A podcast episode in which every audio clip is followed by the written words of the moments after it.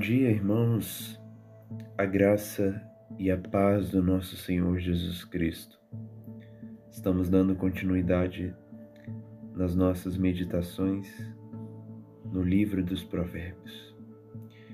Continuando onde paramos, depois de pensarmos e meditarmos sobre a eternidade da sabedoria, agora nós meditaremos sobre a obediência à sabedoria Provérbios capítulo 32 até o verso 36.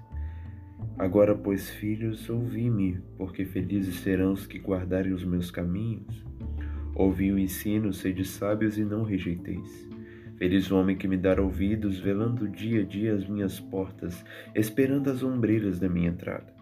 Porque o que me acha, acha vida e alcança o favor do Senhor. Mas o que peca contra mim, violenta a própria alma. Todos os que me aborrecem amam a morte. Como já dito, entendemos que a sabedoria personificada aponta para o Cristo encarnado.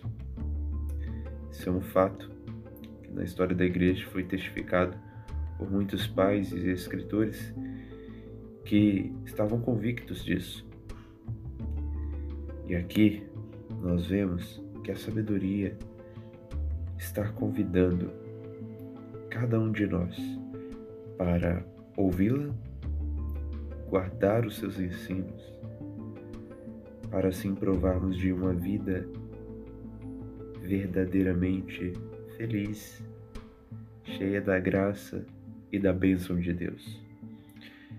Se você quer ser feliz, se é isso que você quer para a sua vida, Estamos em um mundo em que os homens buscam felicidade.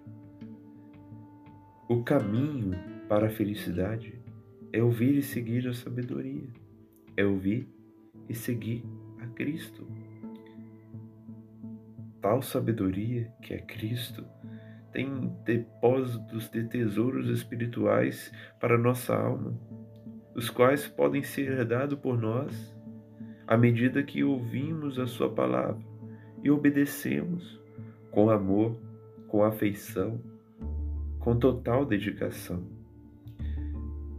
É importante destacar que não são as bênçãos, as virtudes um fim em si mesmo, mas à medida que nós estamos em Cristo, será presente as bênçãos, será presente as virtudes, será presente tudo isso que irá nos guiar a nos livrar de caminhos tortuosos que nos levam ao pecado, que prejudicam a nós mesmos. Se você quer prazer, o prazer nasce da obediência a Cristo, por puro amor. Então, a felicidade da qual falamos é fruto dessa obediência completa a Cristo, porque ser feliz não é viver sem problemas, mas é viver com a graça de Deus em meio aos problemas, convicto de que existe algo maior do que aqui, do que essa terra.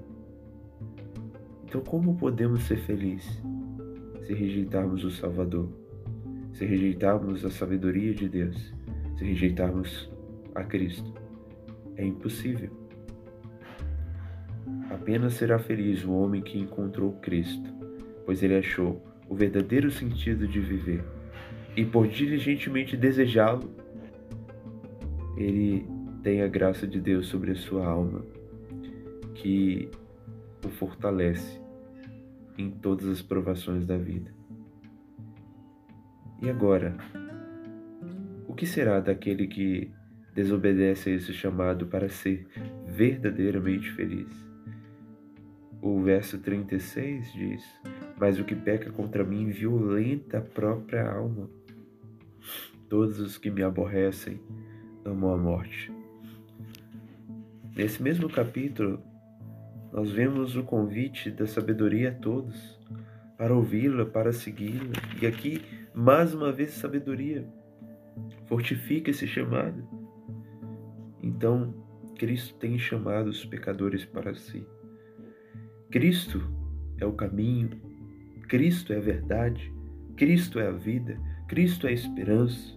Cristo é a salvação, Cristo é o único mediador. Cristo é o único caminho para nos aproximar de Deus. Cristo. E negar o chamado de Cristo é desprezar os bens mais importantes para a alma humana, que é a salvação, que é a redenção, o perdão, a santificação.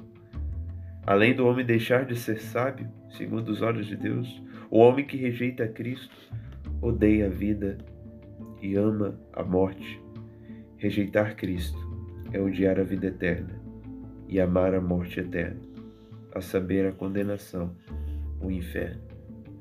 Cristo tem chamado você, Cristo tem chamado-nos para uma vida de santidade. Alguns rejeitam esse chamado, outros estão indecisos quanto a esse chamado e alguns aceitam. Mas mais uma vez a sabedoria clama para que venhamos viver tal vida de abundância, a vida cheia da graça de Deus, da felicidade e do prazer verdadeiro, que aos olhos do mundo foi redefinido, mas aos olhos de Deus permanece a mesma coisa. Felicidade, sabedoria, prazer, essas coisas só iremos encontrar plenamente em Deus. Então, deixa essa meditação para que venhamos desejar dia a dia vivemos essa sabedoria, vivemos com o Cristo encarnado, com o Cristo unido em nós.